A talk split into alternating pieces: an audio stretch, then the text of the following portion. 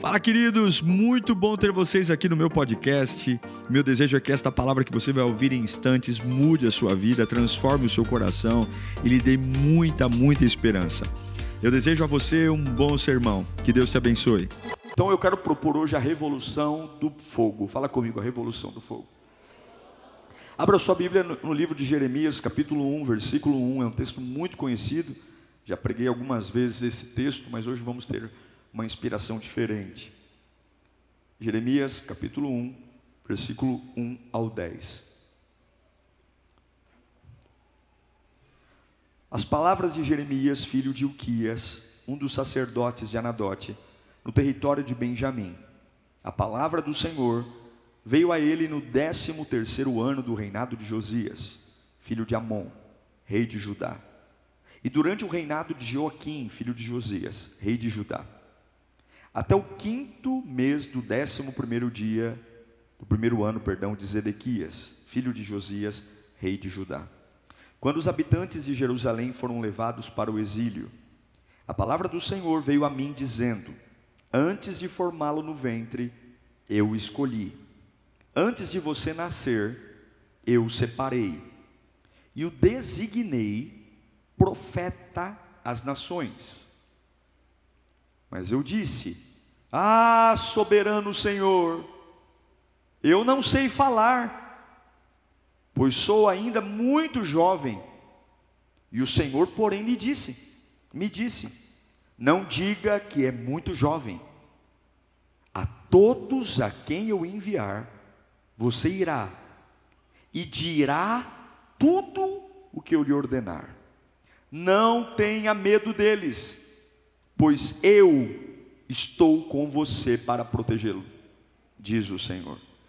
O Senhor estendeu a mão, tocou a boca e disse-me: Agora ponho em sua boca as minhas palavras.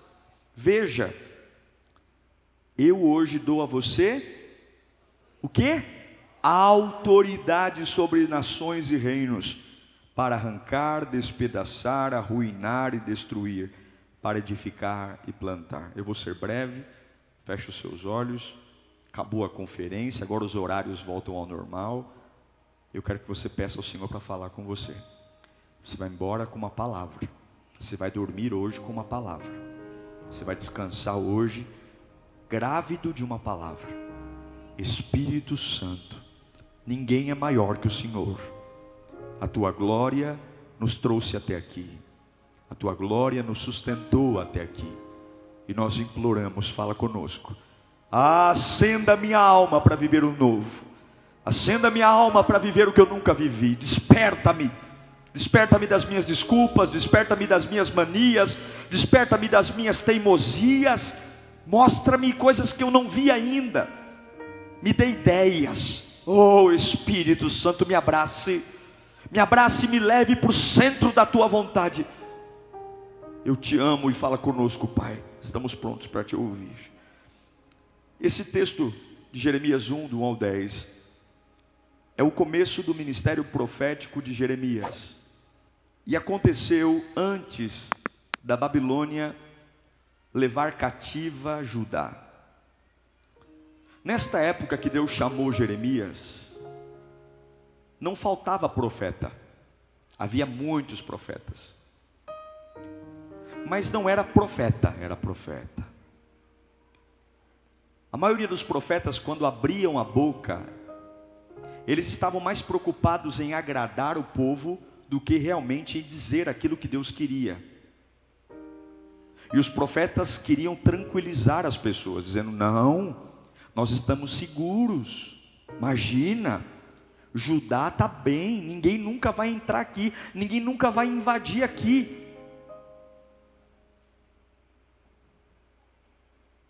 E Deus levanta Jeremias, numa época onde os profetas tinham aliança de dar profetada encomendada, para dizer exatamente o contrário, não. Deus vai entrar em juízo pelo pecado de vocês, pelo abandono da fé, vocês vão ser levados cativos. E por conta de falar a verdade, por conta de profetizar o que Deus queria, a vida de Jeremias foi um inferno. Porque é muito mais fácil seguir o sistema. É muito mais fácil acomodar tudo, entender tudo, dar desculpa para tudo. É muito mais fácil contar uma história do que simplesmente dizer, não é certo. Mas nós muitas vezes nos acomodamos a uma família desajustada, ao invés de guerrear contra o que está desajustando a família. Muitas vezes nós nos aceitamos um casamento desajustado, ao invés de colocar o dedo na filha e dizer: se for para casar assim, eu não quero casar assim. Eu quero um casamento da, como Deus me prometeu. Vamos lutar aqui, vamos dar as mãos, vamos orar, vamos guerrear.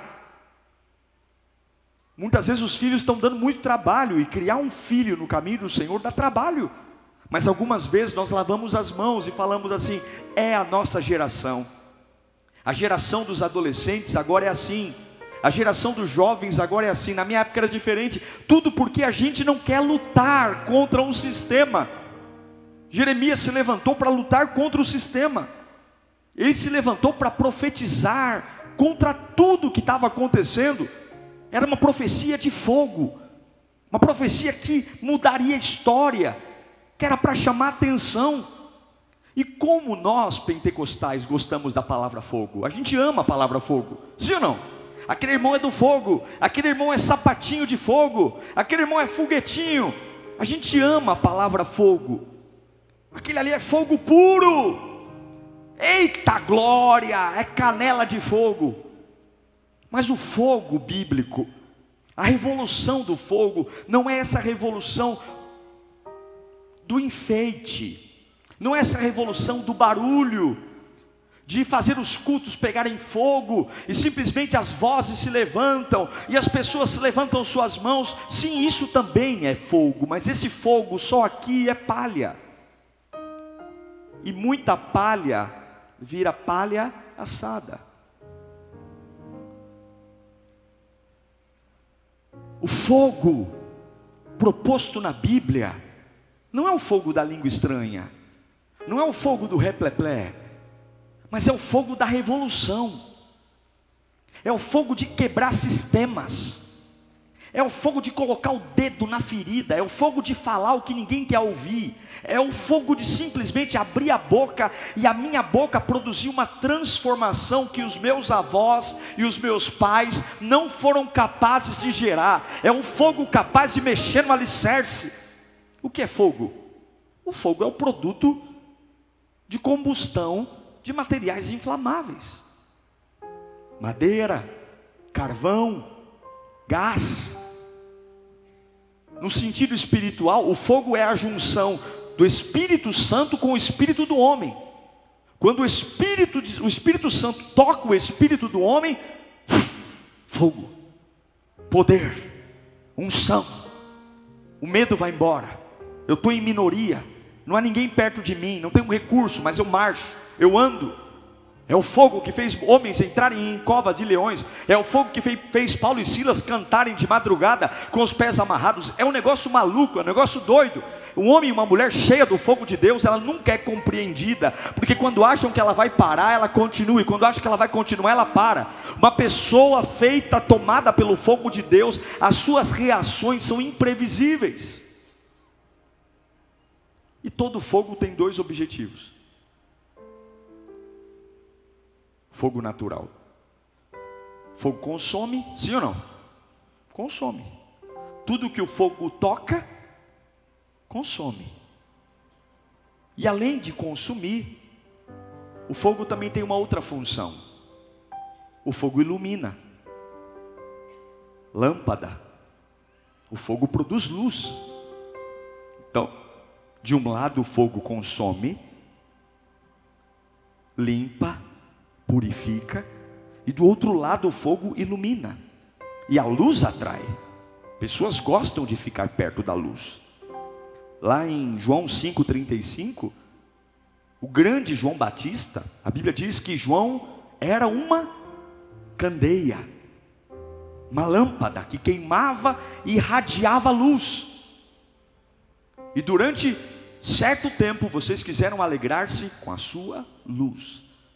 A Bíblia está dizendo que João tinha uma unção, um fogo, que aquele que passava perto dele, aquele que passava próximo a ele, simplesmente era tomado por isso. Por que, que eu estou pregando isso hoje? Porque nós não podemos só ter um templo grande, nós não podemos só estar aqui atrás de sinais aqui dentro, grandes cultos. A nossa casa está clamando por fogo, o nosso trabalho está clamando por fogo, as minhas emoções estão clamando por fogo, os meus filhos estão clamando por fogo, o meu relacionamento está clamando por fogo, e existe um fogo que consome e um fogo que ilumina, e esse fogo é a junção entre o seu espírito e o espírito de Deus. Então o fogo ele consome as impurezas. Eu tenho vício de cigarro, eu tenho vício de bebida, eu tenho vício de pornografia, eu tenho vício de roubar, de mentir. Eu preciso do fogo. Não dá para ir para uma casa de recuperação e achar que a casa de recuperação liberta um homem sem o fogo. É o fogo. É o encontro do meu espírito com o espírito de Deus e esse fogo vai purificando a minha vida e limpando o meu coração. Meu irmão, o evangelho pode te dar um novo começo, sim. Eu não sei que buraco você se enfiou, eu não sei quantas vezes você tentou, e se tentou e não conseguiu é porque tentou errado, porque o Evangelho dá uma nova vida sim, o Evangelho dá uma, uma ficha nova sim, o Evangelho acaba com a sua capivara sim, sim, o Evangelho muda tudo. Então o fogo, ele consome as impurezas. O fogo faz eu entrar num lar doente, um lar perturbado, onde minha filha não dorme, onde meu filho tem pesadelo, onde aqui em casa a janela bate, a geladeira anda, onde a família inteira, quando anoitece, entra em pânico porque ouve vozes, porque tem vulto. E um homem e uma mulher cheia do fogo de Deus pode levantar a mão nessa casa e ir em direção à assombração e mandar sair pelo nome de Jesus. O homem cheio do fogo de Deus põe a mão na geladeira, e se o demônio está fazendo a geladeira andar, vai parar. O homem cheio do, do, fogo de Deus cria uma atmosfera. Eu não sei, mas nós viramos assustados. Tem gente que já pediu para mim orar, pastor, ora por mim, porque na minha casa tem demônio, na minha casa tem isso, tem aquilo. E você acha que perto da minha casa também não tem? Você acha que ele não tenta entrar na minha também? Eu quero dizer para você que o que falta não é conhecimento, você já sabe o suficiente, você já ouviu cultos o suficiente suficiente, você já ouviu pregações o suficiente, você já cantou o suficiente, você precisa do fogo de Deus, é uma unção que não dá para explicar, é algo que não dá para pôr numa lousa, mas é algo que consome o ego, consome o pecado, consome os medos e faz você imagem e semelhança do Criador. O fogo consome o pecado, mas o fogo lembra que ilumina. E o que é iluminar? É a palavra. É a palavra.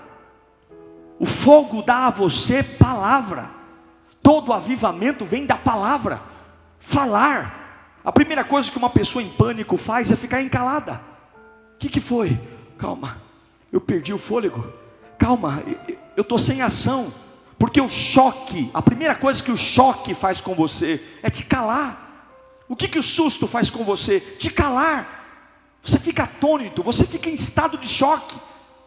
Mas na Bíblia, de Gênesis a Apocalipse, a vida e a morte estão no poder da língua. É a boca que trouxe vida. E um crente calado é um crente morto. Um crente calado é um crente passivo. A Bíblia diz que sem profecia, sem palavra, o meu povo se corrompe. Se você não abrir essa boca cheia de dente para falar o que você quer viver, a sua vida está na mão de qualquer coisa. Você precisa falar. Tudo foi criado pela palavra. Tudo foi feito pela palavra. A Bíblia diz que a espada, a palavra é como uma espada de dois gumes. O Salmo 119 diz que lâmpada para os meus pés é a tua palavra. É luz. É abrir a boca e dizer: Senhor, me ilumina, porque eu não sei o que fazer. Senhor, eu estou doidinho para reclamar, mas eu preciso lembrar que Tu és o Salvador da minha vida. Senhor, eu estou doidinho para tomar remédio sem precisar, mas eu quero lembrar dos livramentos que o Senhor já fez, eu quero lembrar de como o Senhor cuidou de mim no passado. Senhor, eu tenho que liberar a palavra. Está muito silêncio essa casa, essa casa está muito silenciosa, essa casa está muito silenciosa. Meu Deus do céu, está um silêncio sepulcral aqui em casa. O marido não fala, o filho não fala. Eu preciso ligar um louvor aqui no rádio, eu preciso dar glória, eu preciso trazer vida. A vida não vem pela mão levantada, a vida vem pelo joelho dobrado, a vida vem para abrir essa boca cheia de dente e lembrar que você é imagem e semelhança do Criador. E quando a terra era sem forma e vazia, o Espírito pairava, mas quando o Espírito pairava, não houve vida, quando o Espírito andava, não houve vida, porque não é andar que traz vida, mas quando a boca do Espírito abriu e disse: haja luz, houve luz, haja firmamento, houve firmamento, é parar de andar, é parar de olhar, é parar de imaginar é parar de pensar, é parar de sentir e dizer: minha casa é uma casa de vitória, meus filhos serão proféticos, meu casamento terá vinho novo, minha alma será arrebatada pela minha alma será arrebatada pela glória de Deus. Eu não vou dormir com depressão essa noite, eu não vou dormir, eu vou para frente do espelho e eu vou dizer quem eu sou. Eu sou curado em rosto, volta teu rosto de antes, em fisionomia, pode arrebatar arregalar os olhos, pode abrir os olhos, porque eu não vou ter essa cara, não. Eu não vou ter, porque maior é aquele que está em mim do que o que está lá fora. Levanta sua mão para cá. Você vai receber hoje poder para voltar a falar. Você vai receber poder para parar de se calar. Você vai receber poder para trazer existência onde não existe. Chega de ficar no camarote, vendo o diabo se andar. Deus te dará fogo hoje. Fogo, fogo.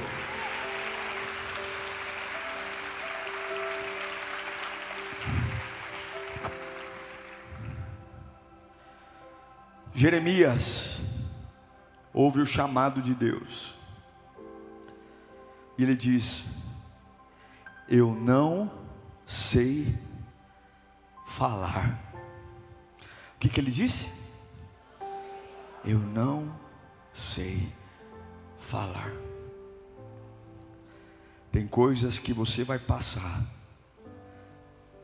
que você vai dizer: Eu não sei eu não sei o que falar. Tem coisas que vão chegar diante de você, que você vai dizer: Eu não sei o que dizer. Quem já passou por isso? Mas quando Jeremias diz: Eu não sei o que falar, Deus disse: Eu ponho na tua boca as minhas palavras. O Senhor está dizendo: enquanto eu for o teu Deus, não vai faltar fogo na sua boca. Não vai.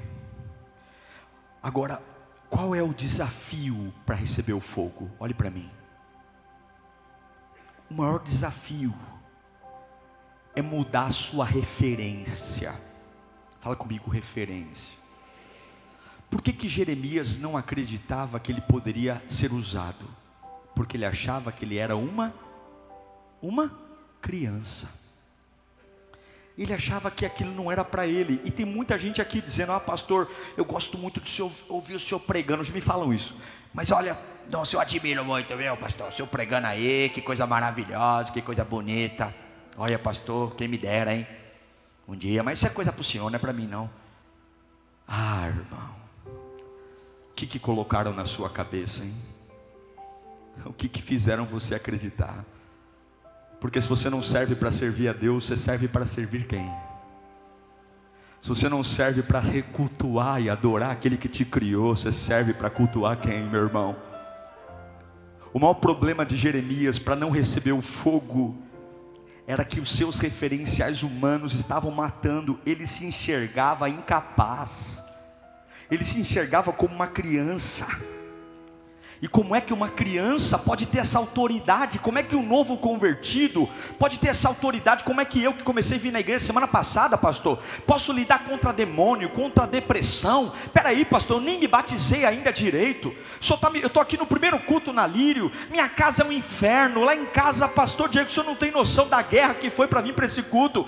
Eu sou uma criança, eu ainda sou um bebê na fé. Eu estou começando, eu estou engatilhando, engatinhando ainda. É o que a gente pensa porque na nossa cabeça, homem usado por Deus é, é, camarada que prega em estádio, é camarada que prega aqui em cima. Homens usados por Deus é quem fez teologia, quem carrega ah, medalhões, anéis. Eu não, eu sou o cocô do cavalo do bandido. Eu, malemar, vou na igreja, sento no último banco. Eu sou uma criança, eu, meu pai não foi evangélico, minha mãe não foi evangélica. Eu fui criado fora da igreja, eu, não, eu nem sei como a igreja funciona. Eu estou vindo aqui, pastor, porque falaram tanto dessa igreja e eu vim visitar. E aí você está dizendo: olha que bacana, é tão poderoso, mas não é para mim, porque eu me sinto uma criança. É o que Jeremias está falando. Deus falou: Eu tenho uma glória para você, eu tenho um poder para você, eu tenho uma unção para você. Eu vou te usar num tempo que está todo mundo torto, e você vai colocar todo mundo no eixo. Você vai ser a minha boca, você vai ser a minha palavra. E Jeremias está dizendo: Eu não, eu não posso, porque minha mãe disse que não era eu, meu pai disse que não era eu. Minha história diz que não pode ser eu. Onde eu moro não dá para ser eu. Quanto eu ganho não dá para ser eu. Olha meu tamanho, olha meu corpo, olha meu estereótipo, olha como eu falo. Mas Paulo fala algo lindo.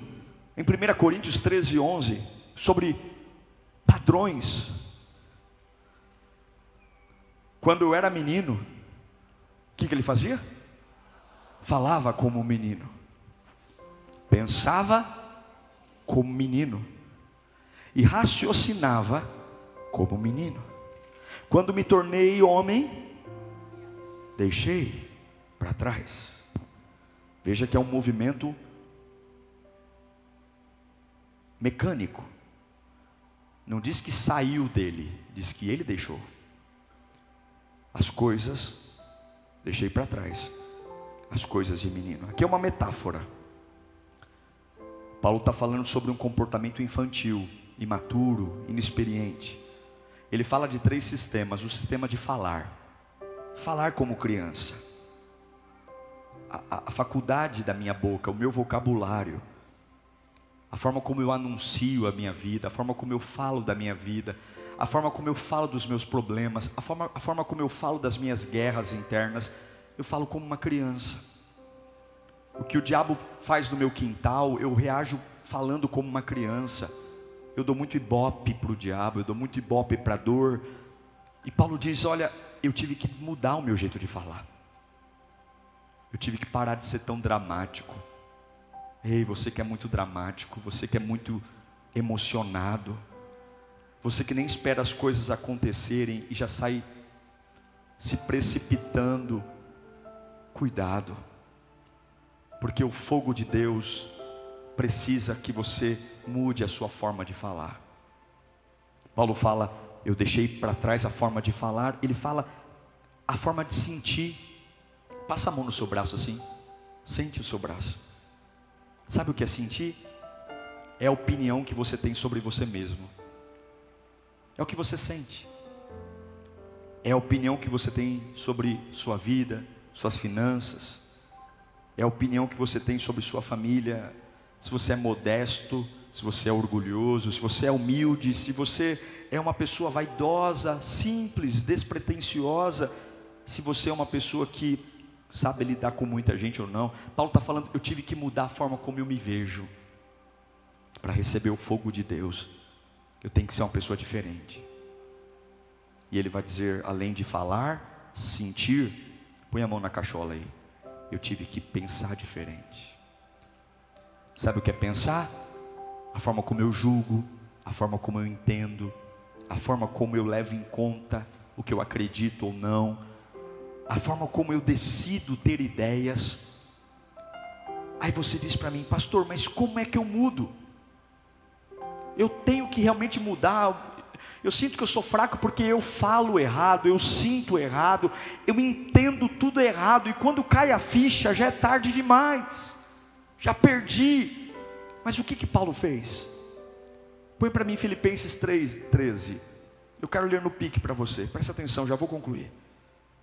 Irmãos, não penso que eu mesmo já tenha alcançado. Não estou pronto.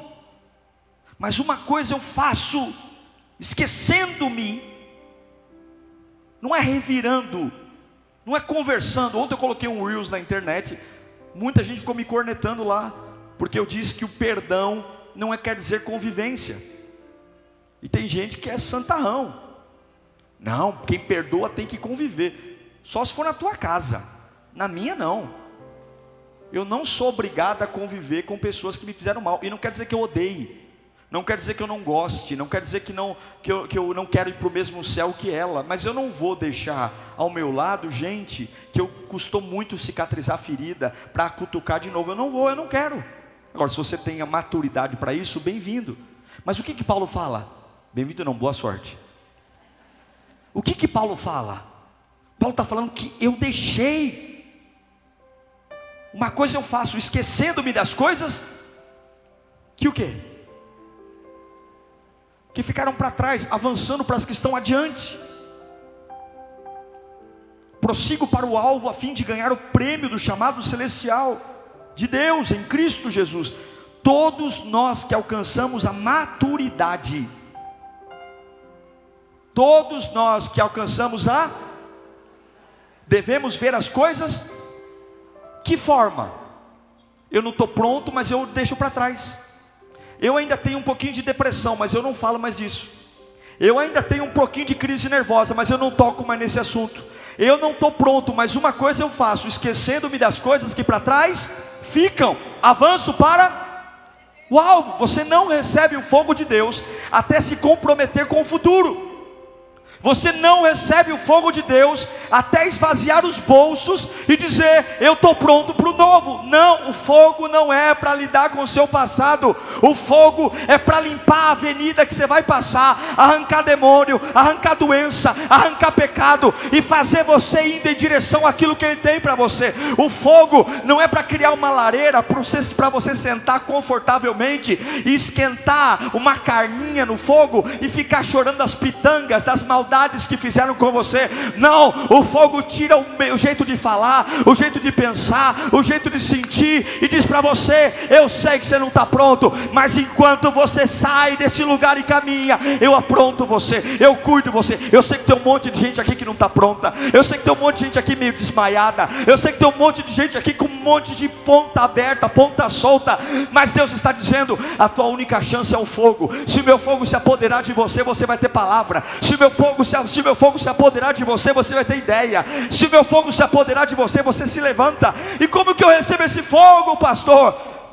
Abandone o jeito de falar, pensar, sentir e vá em direção ao alvo. Todos aqueles que recebem a maturidade são assim. Coloca para mim em Filipenses 2:5 seja a atitude. Em algumas versões diz sentimento. Seja a atitude de vocês a mesma de Cristo Jesus. Só em Jesus você consegue amadurecer, jeito de falar, pensar, sentir e o fogo. Repita comigo: eu não estou preso às coisas pequenas mais. Fala bem alto. Eu não estou mais preso às coisas pequenas. Chega de conversa pequena. Chega de problema pequeno. Que o Senhor te liberte das pequenas conversas. Que o Senhor te liberte das, dos pequenos assuntos que não te levam a lugar algum, mas arrancam a sua energia. Repita comigo: hoje eu estou desligando todo sentimento demoníaco da minha vida Levanta a mão bem alto. Todo sentimento demoníaco. Fala mais alto. Todo sentimento demoníaco. Nesse momento. É desligado da minha vida. Tudo que o diabo plantou na minha vida. Que me mantém preso a lugares, lembranças, pessoas, fases. Pelo sangue de Jesus. Saia! Em nome de Jesus. Eu quero ver a vontade de Deus acontecendo na minha vida. Eu quero ver a vontade de Deus acontecendo na minha vida. Eu quero curas. Curas. Curas. Em Jeremias 29, 11, diz: Porque sou eu que conheço os planos que tenho para vocês, diz o Senhor, planos de fazê-los prosperar e não lhe causar dano, plano de dar-lhes futuro e esperança. Quando Jeremias disse assim: Senhor, bacana a visão, mas é grande demais para mim, o fogo não é para mim. Fui criado num lar assim, lar assado. Deus disse para ele: cala sua boca, cala sua boca, foi o que estou dizendo. Deus disse, abre aspas, Diego, cala sua boca. Deus disse assim: antes que você estivesse no ventre materno, eu te consagrei e eu elegi você para ser profeta.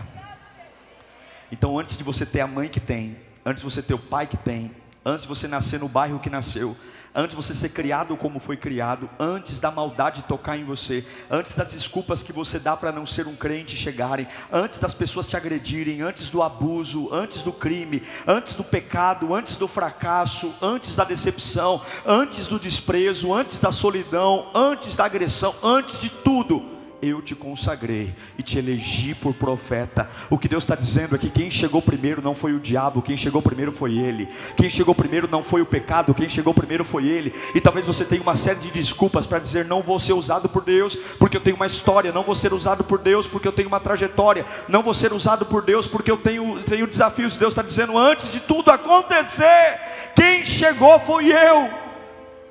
Fala para mim, fala para você mesmo: eu sou profeta. Fala mais alto, eu sou profeta. E todo profeta tem duas coisas que eu encerro. Todo profeta tem na sua boca uma espada. Todo profeta tem na sua boca uma espada. Todo profeta tem na sua boca uma espada. Todo profeta tem na sua boca uma espada. Diga, eu tenho na minha boca uma espada. Fala mais alto com autoridade, eu tenho na minha boca uma espada. Você tem na sua boca uma espada.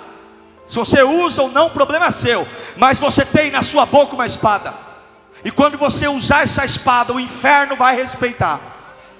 Jesus disse em Mateus 10, 25: Basta ao discípulo ser como o seu mestre, ao servo como o seu senhor. Se o dono da casa foi chamado Beuzebu, quanto mais aos membros da sua família.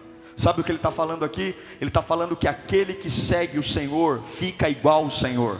Se eu sigo Beuzebu, eu fico igual ao Bezebu. Mas se eu sigo a Jesus Cristo, eu fico como Jesus Cristo. Se eu sigo o medo, eu fico como o medo. Se eu sigo a depressão, só falo dela, eu sou servo da depressão. Mas se eu sigo Jesus Cristo, se eu amo Jesus Cristo, se eu me deleito nas palavras de Jesus Cristo, eu vivo. E o que é ser discípulo de Jesus.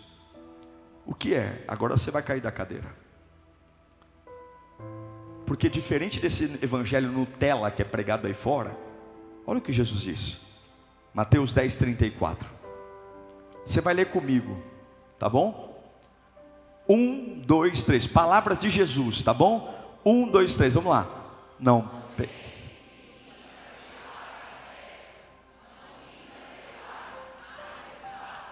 Ponto. Ele não veio para ser amigo de ninguém. Ai, vamos se unir, família. Eu não vim trazer a paz. Eu vim trazer a espada.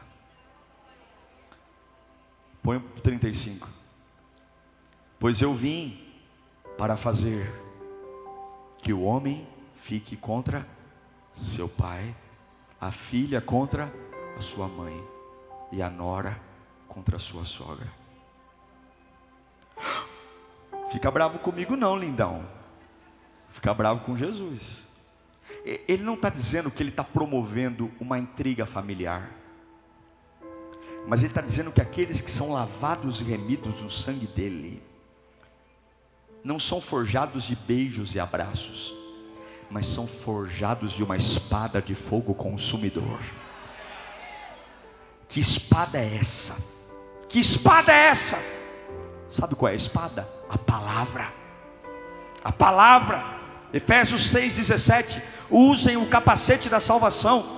E a espada do Espírito, que é o que a espada do Espírito? Que é o que? A palavra de Deus.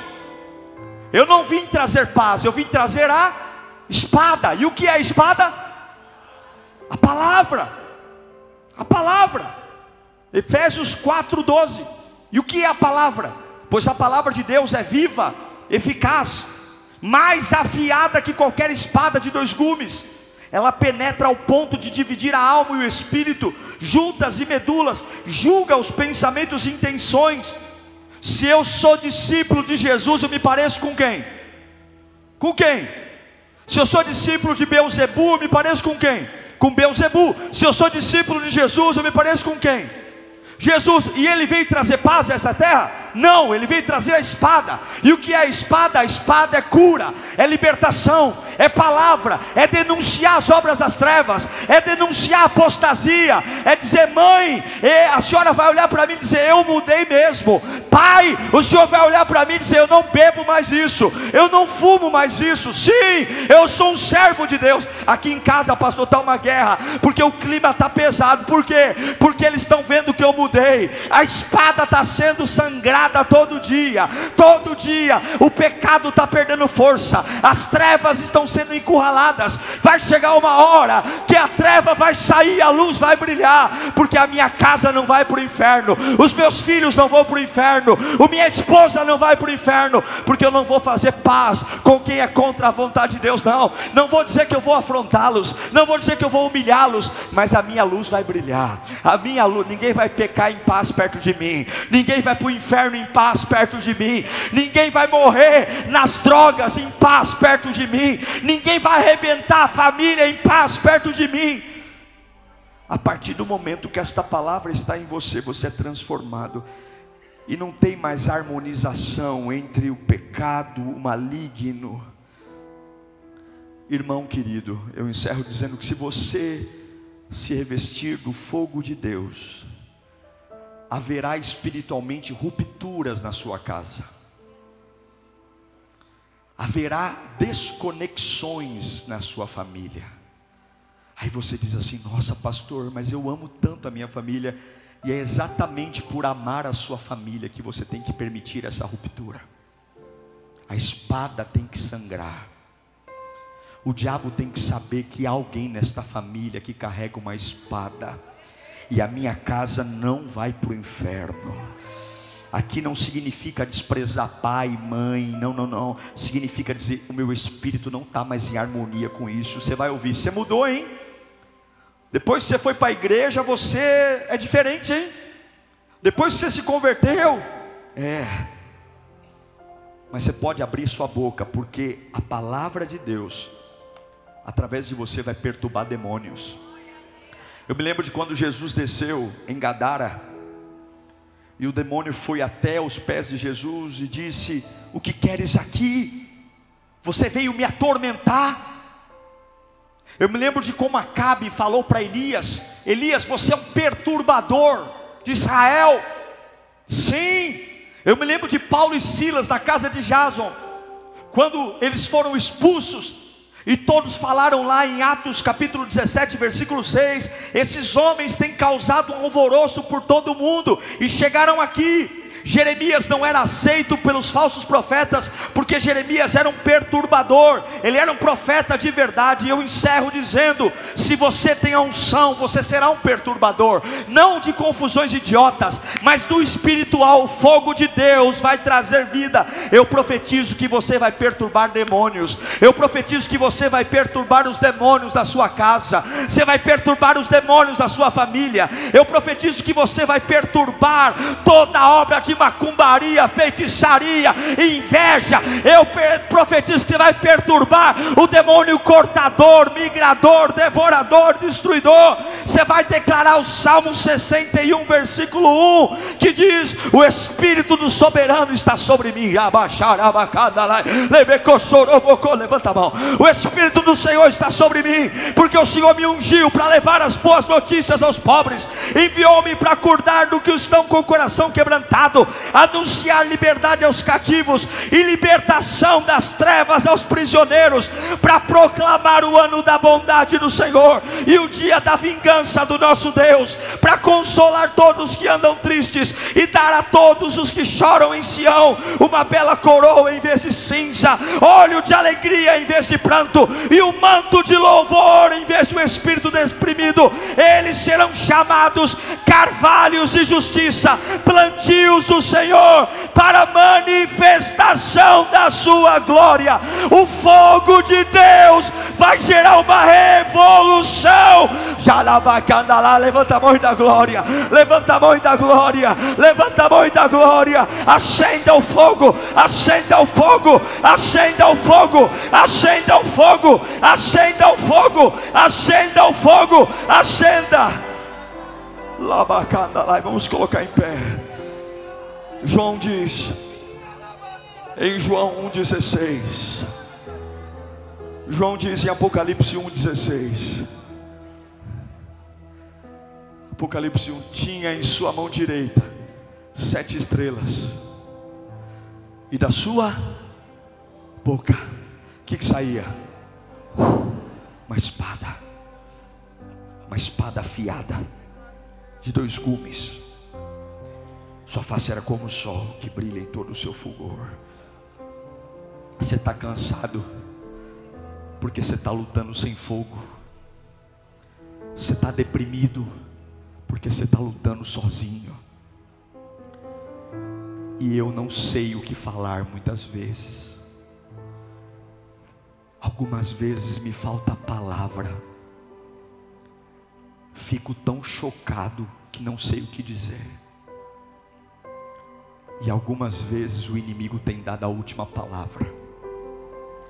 E você não pode ir para a cama com a última palavra do diabo, porque a última palavra tem que ser de Deus.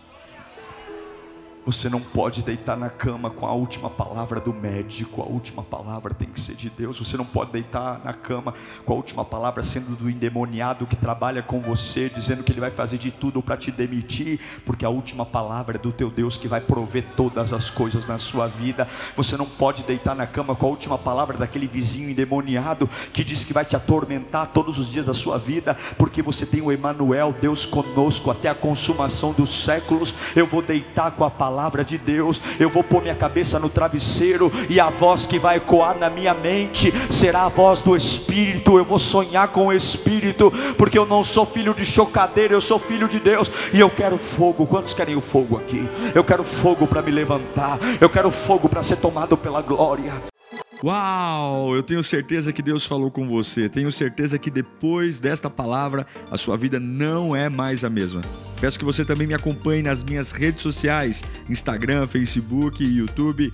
Me siga em Diego Menin. Que Deus te abençoe.